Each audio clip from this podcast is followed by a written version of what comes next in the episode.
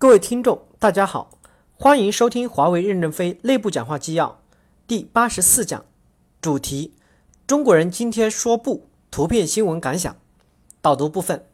一九九九年五月七日，以美国为首的北约悍然对南联盟进行轰炸，用导弹袭击了中国驻南联盟大使馆，造成正在使馆中的工作的新华记者邵云环、光明日报记者许信虎、朱颖不幸牺牲。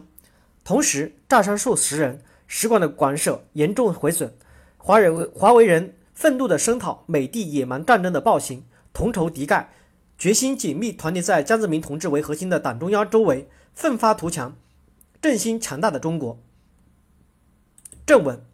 美帝亡我之心不死，不仅是我们这代人要牢牢地记住，而且还要使以后的两三代人明晓，直到我国的经济实力达到国际均衡。战争是流血的政治。政治是经济的最高组织形式，一切都着落在经济是否强大的基础上面。未来的国际竞争主体不是政府，而是企业，企业将担负起国际竞争的重担，任重而道远。我们这一代青年人应在中国共产党的领导下，踏踏实实的做好每件事，韬光养晦，为民族的振兴搬石头，垒国家强盛的大厦。只有国家强盛了，才不会受人欺辱。目前以美帝为首的北约国家，凭借强大的技术、经济实力。从市场上攫取巨额的利润，并将部分转化成武器与军事实力，通过强大的武器巩固其经济利益。我们这一代中国人就是要从振兴国家经济入手，通过割气强国，用二三十年时间来构建国家的安全。